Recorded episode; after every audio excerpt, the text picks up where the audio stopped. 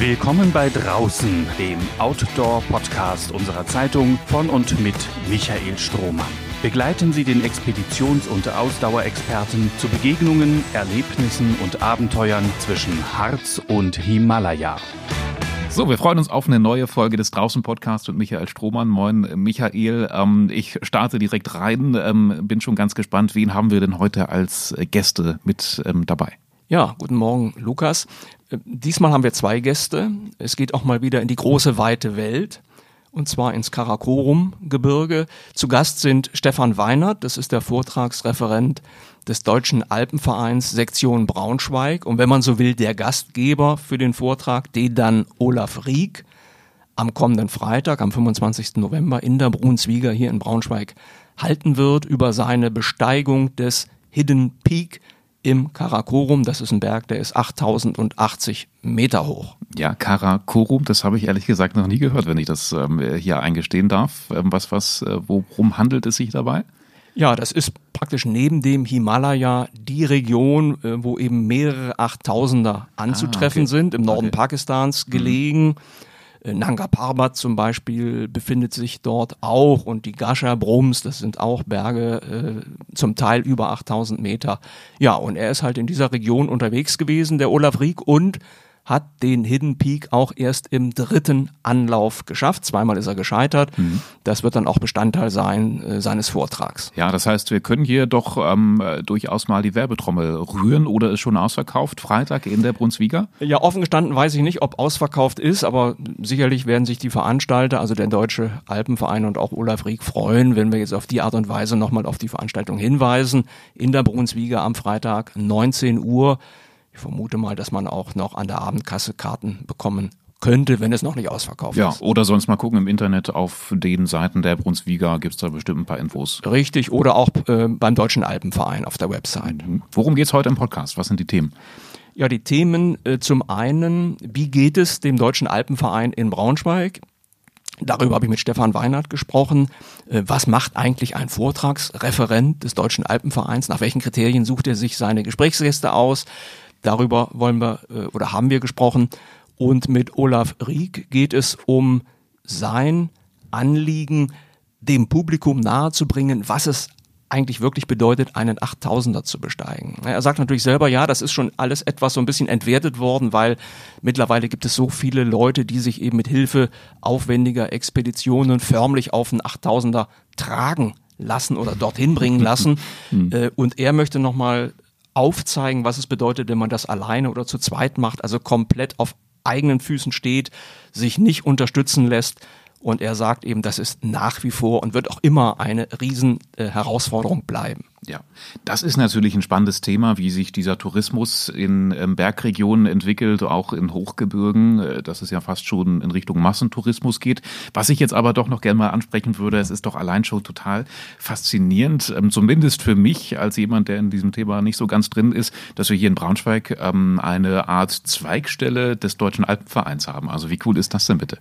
Ja, wenn du so willst, äh, schon. Äh, es gibt ja auch in den Alpen die Braunschweiger Hütte. Richtig, ich glaube, da war ja. ich sogar. Gibt es mehrere oder eine? Ja, na, es gibt nur die eine Braunschweiger Hütte. Es kann nur eine geben und die wird natürlich auch betreut vom Alpenverein hier aus Braunschweig.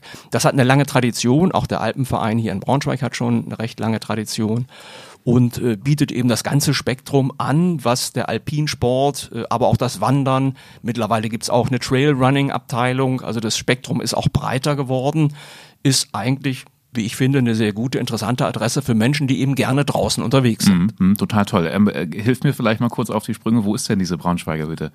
Äh, die Braunschweiger Hütte, die ist in Österreich in den Ötztaler Alpen. Ötztaler Alpen, genau. Ich glaube, mhm. ich erinnere mich, wir sind da mit dem Fahrrad hingefahren, mit E-Bikes. Ähm, wunderbare Strecke ähm, im Hintergrund, tolles Gebirgsmassiv und dann in der Braunschweiger Hütte gab es auch leckeres Essen. Das war, genau, und man nimmt sie gerne eben auch als Ausgangspunkt, um dann auf die Wildspitze äh, zu steigen. Das ist ein Berg deutlich höher als 3000 Meter. Also ein prominenter und beliebter Berg, äh, wenn man also wirklich schon mal ein bisschen kerniger unterwegs sein möchte. Äh, und viele ne, nutzen eben Zwischenstopp auf der Braunschweiger Hütte, bevor sie sich dann an diese Besteigung machen. Ein toller Ort und jetzt äh, würde ich sagen, können wir auch schon direkt ins Gespräch.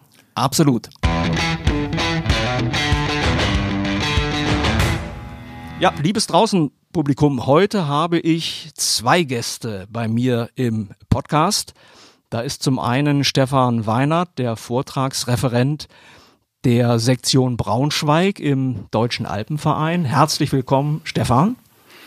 Ja, hallo. Ja, erstmal schönen Dank, dass wir da sein dürfen und die Möglichkeit haben, uns hier zu präsentieren. Ja, und der andere Gast, um den es geht, ist Olaf Rieck aus Leipzig zu uns gekommen. Olaf, du bist unterwegs auf den ganz hohen Bergen dieser Welt und hast daraus auch für dich, wenn man so will, auch ein Business gemacht. Äh, darauf gehen wir dann später ein. Auch für dich ein herzliches Willkommen hier bei uns im Medienhaus in Braunschweig. Sehr schön. Stefan, fangen wir mal vielleicht mit dir an. Äh, du bist, wie gesagt, der Vortragsreferent äh, im Deutschen Alpenverein hier in Braunschweig.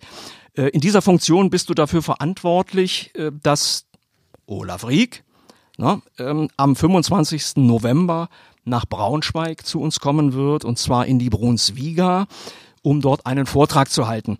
Warum hast du Olaf eingeladen?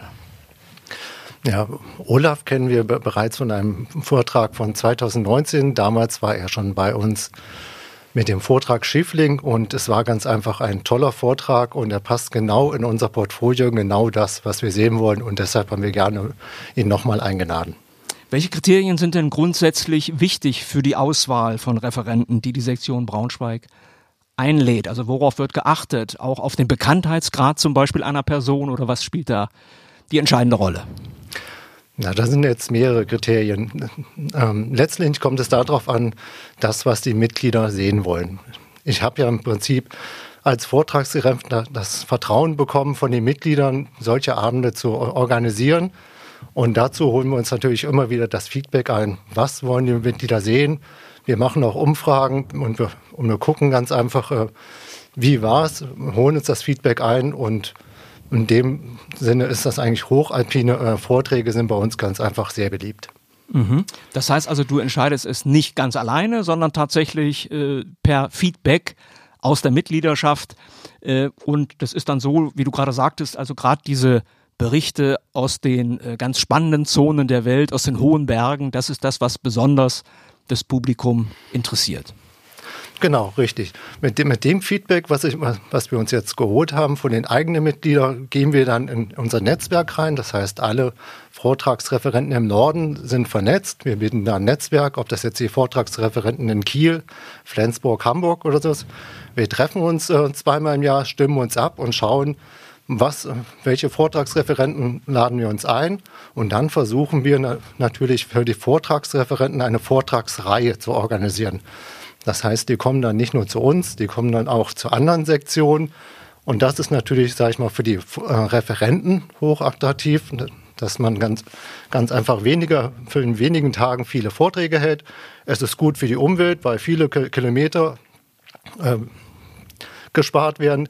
Und na natürlich ähm, können wir auch für alle eine Win-Win-Situation, weil wir, der Preis sich etwas reduziert. Jetzt sind ja diese Vorträge, die ihr anbietet, öffentlich, also nicht nur für DAV-Mitglieder. Das betrifft dann auch die Veranstaltung am 25. November in der Brunswiga. Äh, jeder Mann, jede Frau ist da willkommen. Ihr macht das ganz bewusst als offene Plattform, vielleicht auch um Werbung zu machen für den Alpenverein? Ja, genau. Also es ist natürlich schön, wir haben sehr viel interessierte Zuschauer, die dann sagen, Mensch, was macht denn der Alpenverein? Und dadurch können wir mit den Mitgliedern äh, in, in, Kontakt kommen. Wir können ihnen zeigen, was wir alles haben, welches Portfolio von Ausbildung über Weiterbildung bis zu den Gruppen und dass vielleicht der eine oder andere dann auch den Weg zu uns findet und uns und unseren aktiven, aktiven Sachen an, anschließt. Mhm. Die Corona-Pandemie hat die euch äh, bei der Mitgliederentwicklung in Anführungszeichen geholfen. Also es gibt ja diesen Trend, dass die Menschen ne, nach draußen wollen, dass sie die Lust äh, entdeckt oder wiederentdeckt haben am Wandern, am Klettern, was auch immer. Hat sich das auch bei euch durchgepaust? Gibt es da einen Mitgliederzuwachs? Ja, in der Tat. Also der Alpenverein hat in den letzten Jahren tatsächlich 1,2 Prozent mehr Mitglieder bekommen. Er ist auch weiblicher geworden. Und ähm, ja, das, das Thema zur Natur, der, das Thema äh, zur heimischen Natur ist wieder sehr beliebt geworden. Und was das Vortragsprogramm angeht, du hast das gerade sehr schön beschrieben, wie das organisiert wird, also dann sogar norddeutschlandweit äh, und über Sektionen hinweg. Welchen Einfluss hat da die Pandemie gehabt? Also ist das Vortragsprogramm dann in den letzten zweieinhalb Jahren doch arg geschrumpft oder wie habt ihr das überbrückt? Ja, das war eigentlich eher ein bisschen schade. Wir waren eigentlich gut unterwegs, hatten sehr gute Referenten, sehr gute Zuschauerzahlen. Und als wir dann 2020 mit der, mit der Sache überrascht worden, ist natürlich alles zum Erliegen gekommen.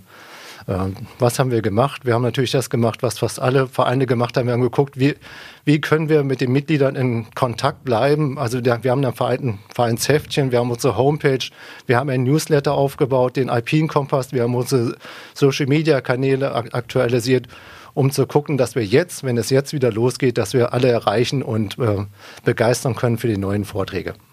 Berichten bei euch auch die eigenen Mitglieder über ihre Erlebnisse in Vorträgen? Also wir haben in den Gruppen haben wir sehr viele Vorträge.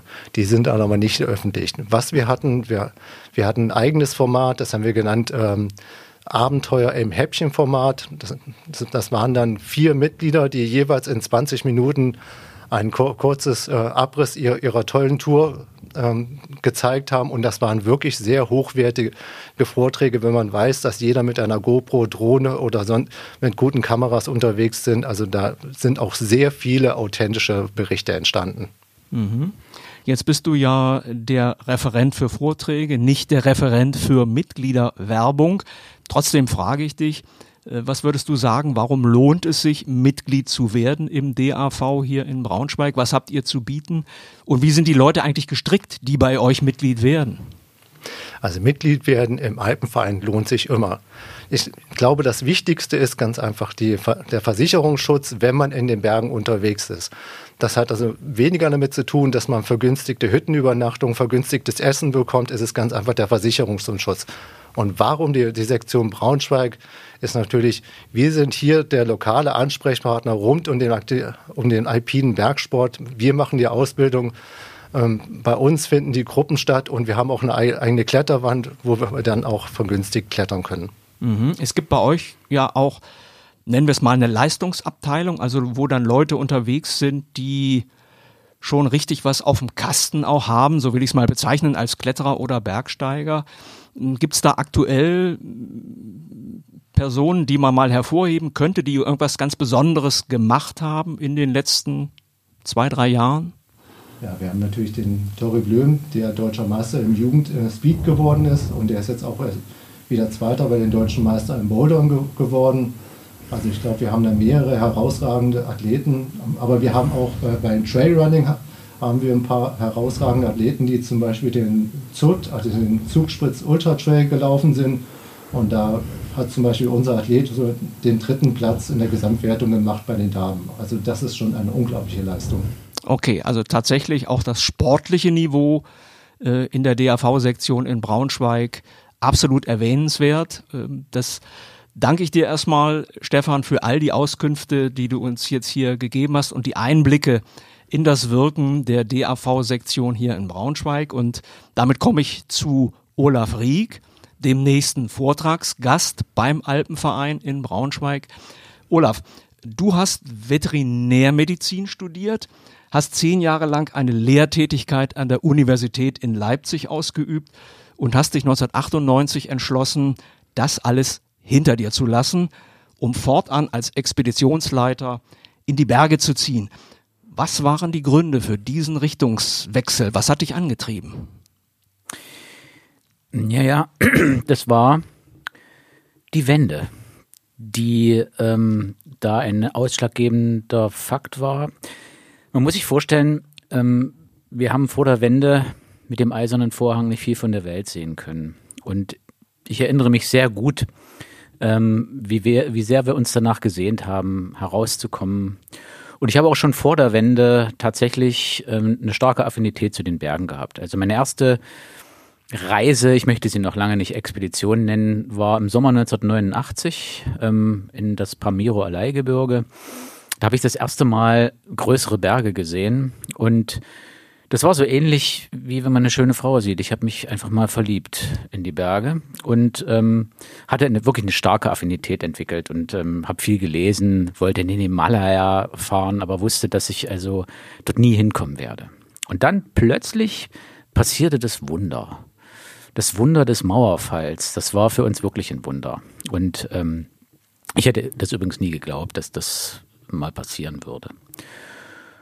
Und ähm, dann war natürlich plötzlich die Möglichkeit, da zu reisen. Auf der anderen Seite war es natürlich sehr schwierig. Ne? Also ähm, wir hatten kein Geld, um in den Himalaya zu fahren. Und wir mussten sehen, wie wir den Kopf über Wasser halten. Ne? Und ähm, ich war damals sowieso in einer sehr schwierigen Situation. Ich war Absolvent an der Uni. Ich habe 1990 Staatsexamen gemacht. Ähm, plötzlich fiel die Mauer. Ähm, Studenten haben eh kein Geld und ähm, ich musste erst mal sehen, wie ich, ähm, wie das weitergeht. Wie so viele übrigens musste ich schauen, wie es weitergeht. Und dann, ähm, ich konnte kein Tierarzt sein. Also das war so, das muss man sich vorstellen.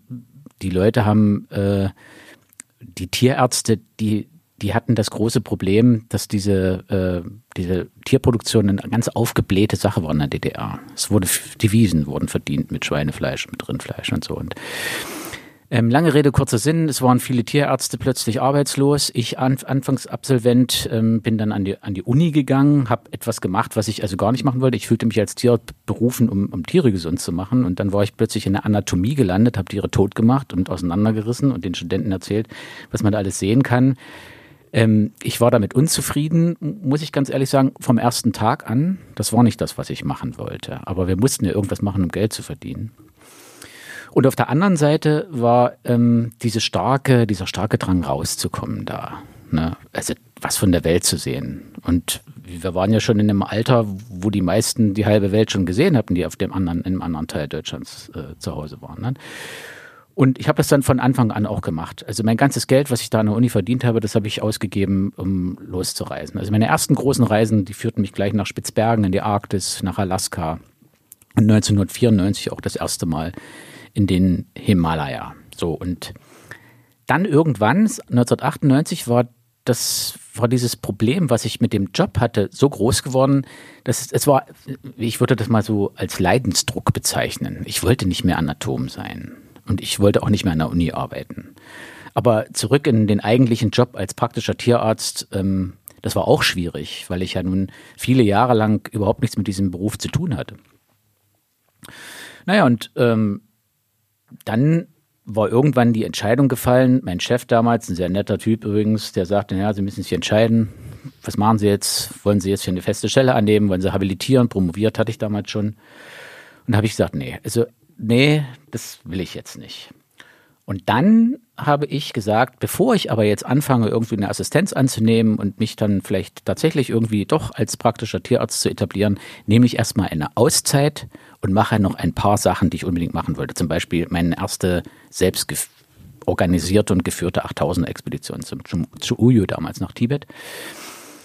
Und als ich das dann gemacht hatte, es auch funktioniert hatte, da habe ich gedacht, oh, das ist so schön, ich würde das gerne noch ein bisschen verlängern und habe dann versucht, mit Vorträgen zum Beispiel schon ein bisschen Geld zu verdienen, um diese Zeit, die ich mir vorgenommen hatte, auszusteigen, um dann irgendwann wieder einzusteigen, zu verlängern. Ich habe versucht, dann Geld zu verdienen. Und dieser Versuch dauert immer noch an. Ganz einfach. Okay, ja. Eine Sache ist mir aufgefallen bei Durchsicht des Internets. Du firmierst mal unter Abenteuerleben, beides klein geschrieben. Genau. Mal unter Abenteuerleben, beides groß geschrieben. Worauf liegt jetzt deine Betonung? Das Leben ist das wahre Abenteuer oder es ist eine Kunst, Abenteuer zu leben? Beides. Also das ist, ist beides richtig. Ähm ich würde eher sagen, dass das zweimal unterschiedlich geschrieben ist. Das ist, äh, glaube ich, nicht beabsichtigt. Ich gebe das offen zu. Aber ähm, dass das Abenteuer, ähm, dass das Leben ein Abenteuer sein sollte und dass man es so begreifen sollte und dass man es auch so leben sollte, das ist schon mein Credo. Das stimmt schon. Du hast deine Leidenschaft beschrieben und auch eben die Absichten, die dahinter steckten bei diesem Richtungswechsel, also sich einfach auf ein neues Leben einzulassen. Ähm, von der Leidenschaft leben zu müssen, wirtschaftlich, was bedeutet das für einen Bergsteiger? Na, äh, das erste, was mir einfällt, ist, dass das ähm, dann mitunter oft schwerfällt, ähm, das auch weiterhin so zu begreifen. Dass, dass man also sein Hobby zum Beruf gemacht hat. Oh, du hast dein Hobby zum Beruf gemacht, das ist ja toll. Oh, das ist ja toll. Und ja, das ist äh, toll, aber es ändert den Charakter schon. Ja, also man muss dann sehen, ähm, wie man an Geld kommt, ähm, wie man das versucht so zu strukturieren, dass es auch alles funktioniert, dass man im nächsten Monat auch seine Miete bezahlen kann. Und das ist mitunter sehr schwierig gewesen, vor allen Dingen in den Anfangszeiten. Es war ein harter Kampf. Und es war auch viel Arbeit, muss ich ehrlich sagen. Und man ist dann auch teilweise hohe Risiken eingegangen. Man musste erfolgreich sein. Es ist einfach nicht so, dass man also das dritte Mal irgendwo von dem Berg äh, äh ohne Erfolg zurückkommen kann. Also das, das, äh, das bringt so ähm, Aspekte mit sich, von denen man vorher nicht gedacht hätte, ähm, dass man sich damit würde auseinandersetzen müssen. Mhm. So, also, also es hat einen Einfluss darauf, was man draußen unternimmt und wie man es unternimmt. Genau. So würde ich das auch so ausdrücken. Ja. Mhm. Machen wir einen kurzen Schwenk äh, zur Nachhaltigkeitsdebatte, die wir ja auch hier bei uns in Deutschland seit einigen Jahren immer intensiver führen. Ähm, hat die dein Verhalten so in den letzten 10, 20 Jahren verändert? Also speziell auch was das Reisen betrifft? Ja, man denkt natürlich darüber nach, wenn man zunehmend daraufhin angesprochen wird. Ja, aber ähm, wir sind ja, und das muss man mal so sagen, relativ nachhaltig unterwegs. Wir fliegen zwar in die Länder, das sind ähm, lange Flüge, aber dort sind wir in, in der Regel zu Fuß unterwegs. Und ähm, wir geben den Einheimischen Arbeit. Ich habe viel Geld in den in Ländern wie, wie Indien, in Pakistan und Nepal gelassen und haben dort äh, viel Gutes auch bewirkt, würde ich sagen. Sodass also mein Gewissen diesbezüglich relativ unbelastet ist, muss ich sagen. Ja, aber ähm, ich habe mich zu einer Zeit entschieden, in der Reisebranche zu arbeiten. Ich führe ja auch Leute in Nepal. Ähm, das ist ein meiner, meiner finanziellen Standbeine, ähm, wo diese Debatte überhaupt noch nicht stattgefunden hat. Und ähm, dass das jetzt anders ist, das führt natürlich zum Nachdenken. Das führt ähm, auch zum Hinterfragen ähm, der Konzepte, mit denen ich unterwegs bin. Aber ähm, es hat bis jetzt noch nicht zu größeren Änderungen geführt. Nun führst du nicht nur Gruppen durch die Berge, du arbeitest auch als Coach. Also ja. du, ne, du berätst Menschen. Ähm, gibt es etwas, was du dir bei anderen Menschen abgeschaut hast? Oder bist du sogar auch selber mal gecoacht worden? Na, also ähm, ich hatte das riesengroße Glück, ähm, sehr intensiv gecoacht worden zu sein in meinen Anfangszeiten. Also ähm, wenn mich heute einer fragt, ähm, was ich ihm raten würde, ähm, damit er unfallfrei und frohen Mutes durch die Berge kommt, dann würde ich ihm sagen, schließe dich jemanden an, der viel Erfahrung hat, der ein alter Bergsteiger geworden ist, denn das sind immer die Besten. Und ähm, ich hatte dieses riesengroße Glück in meinen Anfangszeiten. Ähm, ich denke da zum Beispiel an, an eine Person, die dann besonderen Stellenwert hat, zurück. Das ist der Dieter Röker, der war lange Zeit in der DDR-Nationalmannschaft Alpinistik der war so als Trainer, Mitglied, Teamchef sogar ähm, unterwegs. Das war ein, ein unglaublich versierter Allround-Bergsteiger. Mit dem war ich ähm, 1999 das erste Mal unterwegs, einer, bei einer meiner ersten großen Touren nach meiner Anatomiezeit an der Uni. Und von dem habe ich unheimlich viel gelernt. Der hat mich gecoacht, kann man schon sagen. Und der hat auch mir eine Einstellung verschafft zu dieser ganzen Sache und so. Und, und ich hatte das Glück, ähm, auf eine ganze Reihe von Leuten zu treffen, die diesen Einfluss hatten auf mich und die also mir gezeigt haben, wo der Hase langläuft und worauf man Wert zu legen hat. Und, das war ein ganz großes Glück, muss ich sagen. Ja. Und nicht zu vergessen, ähm, äh, ich lerne ständig viel von Leuten und zwar von denen, die ich führe, mit denen ich unterwegs bin. Das ist also ein, ein unglaublicher Pool von, von wichtigen Erfahrungen und wichtigen Eindrücken, die ich dort sammle. Ähm, Leute zu sehen, die in den Bergen unterwegs sind, die in der Regel gestandene äh, Familienväter, äh, Berufstätige sind, die ihr Leben zum großen Teil schon hinter sich haben, die etabliert sind, die Geld haben, die auch sich die Zeit nehmen können und sagen, also ihr könnt sowieso nicht auf mich verzichten, ich fahre jetzt mal vier Wochen weg. Und von solchen Leuten kann man vier, viel lernen. Und das tue ich auch immer. Und das ist eines der ganz großen Privilegien, die ich habe, mit Leuten in den Bergen unterwegs zu sein und von ihnen lernen zu können. Die Schönheit der Berge, äh, die erlebst du ja sehr, sehr oft. Äh, so oft wie du unterwegs bist.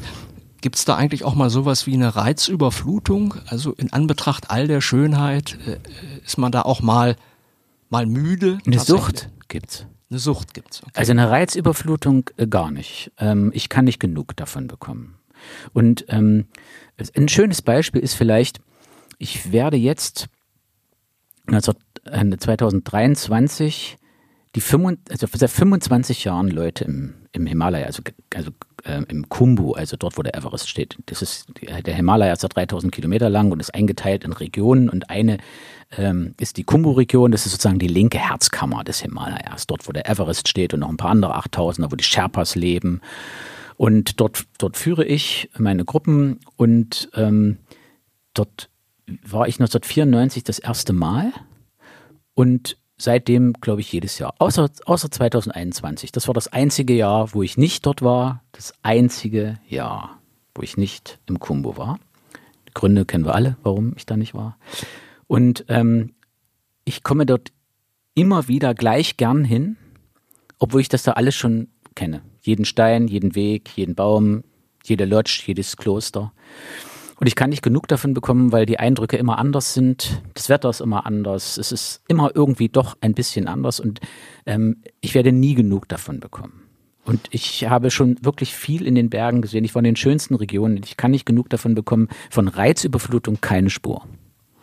Deine körperliche Fitness ist ja auch dein Kapital. Also ne, wenn du unterwegs sein musst, ja auch genau. aus wirtschaftlichen Gründen. Wie hältst du dich fit? Was tust du für deine Gesundheit? Äh, immer mehr, weil es, äh, weil es immer aufwendiger wird, ähm, sich so fit zu halten, dass nicht irgendeiner mal einem davonläuft oder davon klettert. Das ist ein großes Problem, das muss ich sagen. Du legst da den Finger direkt in die Wunde, weil man natürlich ähm, merkt, dass das ähm, schwieriger wird. Ne? Ich bin tatsächlich so viel unterwegs. Gerade jetzt, dieses Jahr war das Jahr, das kann man sich, also ich kann mir das selber gar nicht glauben, wenn ich mir das so sage. Es war das Jahr, wo ich am, am längsten, am meisten unterwegs war von allen Jahren. Das hat auch was mit Corona zu tun. Ja, also das muss, es musste so ein bisschen den Fokus verschieben und wir hatten vorhin das schon an, angesprochen, die Leute sind gerade sehr, sehr ähm, darauf erpicht, draußen unterwegs zu sein und so. Und es läuft gerade diesbezüglich ganz gut und ich muss das machen, weil andere Einkommens äh, Quellen weggebrochen sind. Dauerhaft leider, wie es gerade aussieht. Und ähm, ja, also na, man muss dir auf jeden Fall die Daumen drücken, Olaf, ja, ne, ich, dass ich, die Knochen heile bleiben ja, noch ein paar Jahre. Jetzt, jetzt Ja. genau, das, das war das Thema. Ähm, es ist so, dass ähm, ich derzeit so viel unterwegs bin, dass ich ähm, gar keine Zeit habe, mich auf andere Art und Weise fit zu halten, weil ich also fast täglich ähm, unterwegs bin. Es waren dieses Jahr bestimmt sechs, sieben Monate, die ich überhaupt nicht zu Hause war, weil ich unterwegs war zum Eisklettern in, in Nepal ähm, und noch zu anderen Gelegenheiten. Aber wenn ich zu Hause bin, dann mache ich viel Grundlagenausdauertraining, viel Yoga und gehe viel klettern. Damit kommen wir jetzt auch mal zu deinem Vortrag, den du in Braunschweig halten wirst am 25. November. Hidden Peak ist er überschrieben.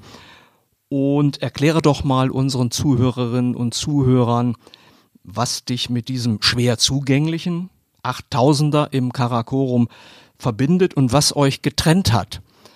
Jedenfalls bis zu der erfolgreichen Besteigung im dritten Anlauf. Ja, also ähm, ich bin, was Berge anbelangt, ein ziemlicher Ästhet. Mir gefallen schöne Berge. Ich habe so eine Aktion, seit ich 2006 die Amadablan bestiegen habe, habe ich versucht, die schönsten Berge der Erde zu besteigen. Und es gibt tatsächlich welche, die immer wieder auftauchen, wenn es um diese geht. Und der Hidden Peak ist sicherlich einer der schönsten 8000er. Das mal vorweg. Dann ist er ähm, in einer ganz grandiosen Region gelegen, nämlich im inneren Teil des Karakorums. Ähm, dorthin zu kommen ist nicht nur aufwendig, ist auch besonders schön, dorthin zu kommen. Das war einer der Gründe, oder das sind die beiden Gründe, ähm, die mich also auf den Hidden Peak aufmerksam gemacht haben und warum ich dorthin wollte. Und mein erster Versuch datiert auf das Jahr 2001. Dort haben wir eine Doppelexpedition machen wollen, Gashabum 2, das hat geklappt und dann wollten wir hinterher noch den Hidden Peak besteigen, das hat nicht geklappt, hat das Wetter nicht mitgespielt. Ich war übrigens schon 96 das erste Mal ähm, dort in der Region unterwegs bei einem Versuch auf dem Gashabum 2, da habe ich also den Hidden Peak, da ist er mir zum ersten Mal aufgefallen. Also das ist also schon noch früher als 2001 und dann ähm, Nachdem es also 2001 nicht geklappt hat, hatte ich einen zweiten Versuch 2012. Dort hatten wir unglaubliches Pech mit dem Wetter. Also dort ähm, ist es so gelaufen, dass ähm, durch, die, durch eine enorme Lawinengefahr relativ schnell alle Expeditionen dort von diesem Berg verschwunden sind. Und mit meinem Partner Christoph Döscher und ich, wir waren dann Mutterseelen allein an diesem riesigen Berg und haben dann ganz schön viel geleistet. Das war sicherlich eine der Expeditionen, wo ich sehr, sehr ähm, angestrengt war. Wir haben also bis, bis auf 7100 Meter haben wir dort Fixseile verlegt durch das Japaner-Color und so. Das alles ganz alleine, die Spurarbeit, das, die Tragerei, alles ganz alleine. Es gab keine Sherpas oder Sauerstoff oder irgendwas, sondern es gab nur uns zwei und den Berg. Kann man sagen, das war die gefährlichste Situation, die du durchstehen musstest am Berg oder gäbe es da noch andere Ja, es, hat, nee, nee, es gab viele ähm, brenzliche Situationen, aber da war das so, dass da erinnere ich mich ähm, sehr, sehr gut daran, nämlich so, als wäre es gestern gewesen.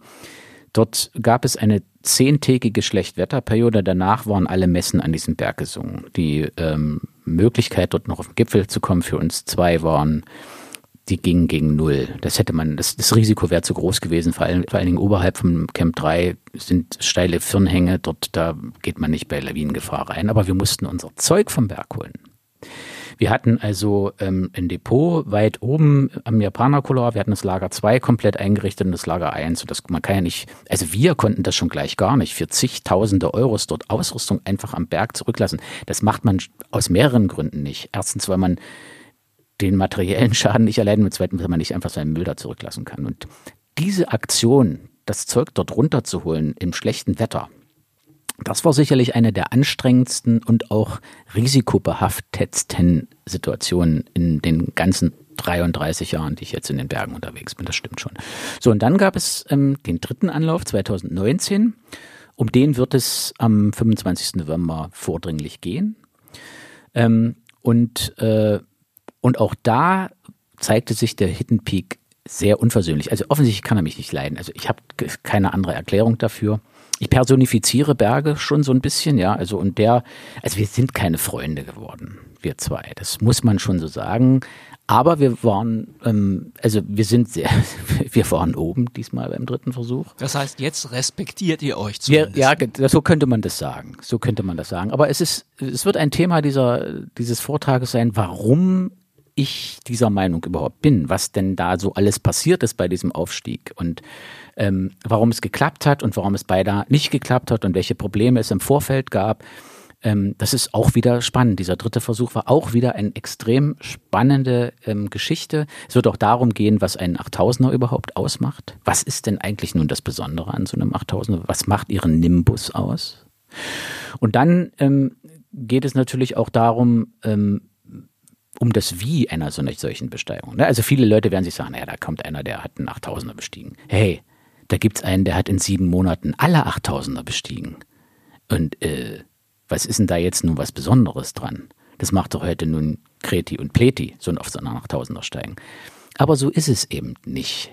Sondern es gibt einen riesengroßen Unterschied beim Wie. Das ist das alles Entscheidende.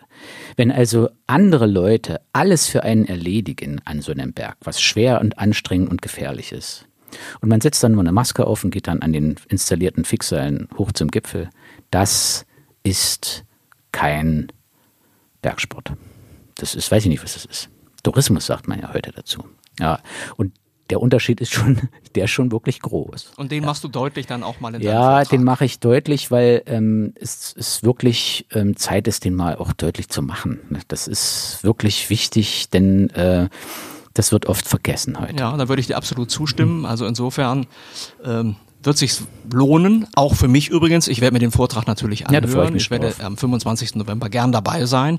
Du sag mal, wenn es jetzt im dritten Anlauf nicht geklappt hätte, wie viele Anläufe hättest du noch unternommen? Was schätzt du? Hättest du es noch ein viertes, fünftes Mal probiert? Ganz sicher nicht. Ähm, es ging tatsächlich um alles oder nichts bei diesem Versuch, dass ich ein drittes Mal dorthin gefahren hatte, hatte auch so ein bisschen den Grund. Ich habe ein Patenkind, ähm, der hatte 2012 meinen Vortrag in Leipzig gesehen. Über, diesen, über diese Expedition gibt es auch einen Vortrag. Und er kam zu mir und sagte mir, ja, also es wäre sein größter Traum, mit mir mal zu diesem Berg zu fahren. Hat er gesagt. Da habe ich gesagt, das wird aber nicht, glaube ich nicht. Also, puh. Also, dass ich noch ein drittes Mal dahin fahre, das kostet ja auch einen Haufen Geld, so, ein, so ein, zu so einem 8000er zu fahren. Aber er war sehr hartnäckig und hat mich überzeugt. Wir haben zwei große Expeditionen vorher gemacht, in Peru und beim Schiefling war er auch dabei. Er hat sich sozusagen tatsächlich qualifiziert dafür, hat sehr viel getan, um mich zu überzeugen, mit ihm zu diesem Berg zu fahren. Und er war sicherlich einer der ausschlaggebenden Faktoren, dass ich dann noch ein drittes Mal hingefahren werde. Aber wenn das jetzt 2019 nicht geklappt hätte, dann wäre ich ganz sicherlich nicht nochmal hingefahren. Nach den Vorträgen, die du hältst, kommen ja wahrscheinlich die Leute auch auf dich zu, die im Publikum saßen. Was wirst du da so am häufigsten gefragt? Wovon ich lebe. Wo, also ja, das gibt tatsächlich, müsste man mal ein Ranking machen. Ähm, das ist interessant. Äh, das, war die erste Frage, die mich sofort, die, die mir sofort in den Kopf gesprungen ist, äh, wovon ich lebe und äh, wie wir auf Toilette gehen. Das ist auch eine Frage, die immer gestellt wird.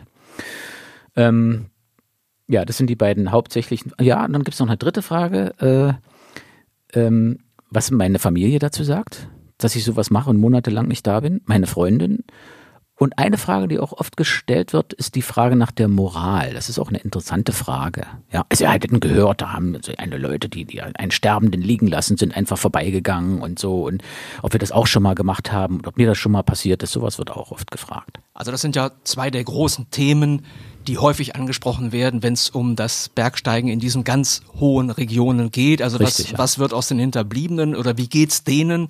Ne, was bedeutet das für die? Ähm, also da bin ich mal gespannt, was dich dann die Menschen hier in Braunschweig fragen werden. Und meine abschließende Frage an dich wäre, wie gut kennst du unser Hausgebirge, den Harz? Äh, das ist eine schöne Frage. Ich äh, war natürlich im Okertal klettern. Also ähm, das ist ja ein, eine ganz besondere Kletterregion. Ich kenne ihn also gut und äh, bin Fan. Okay, dann lassen wir das so stehen. Wir freuen uns auf deinen Vortrag am 25. November. Ich, ich danke euch beiden, Stefan dir auch, dafür, dass ihr heute bei mir gewesen seid hier im Aufnahmestudio im BZV Medienhaus. Ich wünsche euch beiden alles Gute und dir, Olaf, natürlich einen erfolgreichen Vortrag in der Brunswiga. Dankeschön. Danke. Mehr Podcasts unserer Redaktion finden Sie unter braunschweiger-zeitung.de slash podcast.